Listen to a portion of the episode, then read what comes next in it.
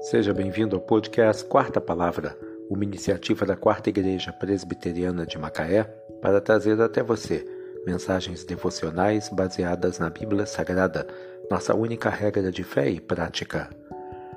Neste sábado, 13 de maio de 2023, veiculamos da quinta temporada o episódio 133, quando abordamos o tema A Recompensa da Bondade. Mensagem devocional de autoria do Reverendo Hernandes Dias Lopes, extraída do devocionário Gotas de Sabedoria para a Alma, baseada em Provérbios 14, verso 19. Os maus inclinam-se perante a face dos bons, e os perversos junto às portas do justo.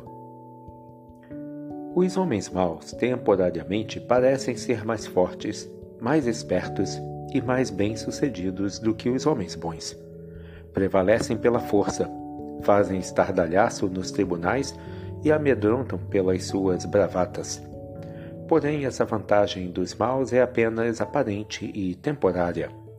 A maldade não compensa. As conquistas alcançadas pelo uso da maldade terminam em derrotas amargas e fatídicas. O prevalecimento pela força torna-se fraqueza consumada as vitórias adquiridas pela injustiça convertem-se em fracasso vergonhoso. Os justos, mesmo sofrendo afrontas e ameaças, mesmo colhendo perdas e prejuízos, triunfarão, ao passo que os maus terão de inclinar-se perante a face dos bons, e os perversos terão que se dobrar à porta dos justos. A maldade não compensa. Pode parecer robusta e imbatível, mas carrega dentro de si o potencial para o desastre. A bondade, contudo, tem recompensa garantida.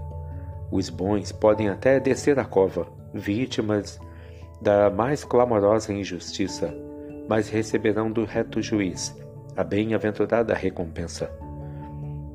Os justos podem até sofrer temporariamente escárnios e perseguições, mas ao final usufruirão da gloriosa recompensa, se não da terra, corretamente no céu.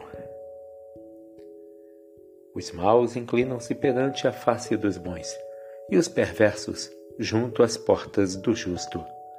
Provérbios 14, verso 19. A recompensa da bondade. Que Deus te abençoe.